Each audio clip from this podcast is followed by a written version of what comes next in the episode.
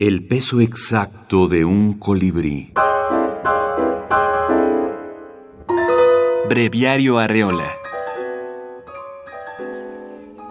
Me acuso, padre, de que leí dos libros. ¿Cuáles?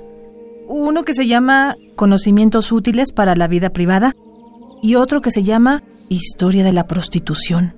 Tienen dibujos. ¿Quién te los prestó? No, me los hallé en el troje de mi casa. Están en un solo libro, pero son dos, con pasta colorada. ¿Son de tu papá? No, estaban en unas cosas de un tío que se murió. Ah, tráemelos mañana mismo a la sacristía. Vas a rezar cinco rosarios de penitencia.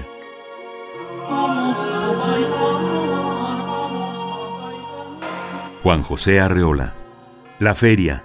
Fragmento.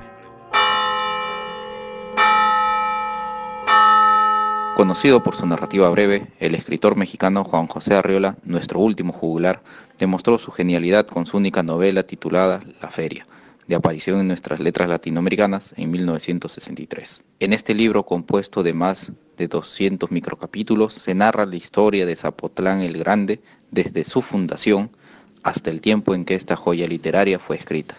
Sin embargo, pocos reconocen que este texto constituye actualmente y en realidad una micronovela, pues está compuesta por capítulos que son microtextos narrativos o extranarrativos y una multiplicidad de personajes.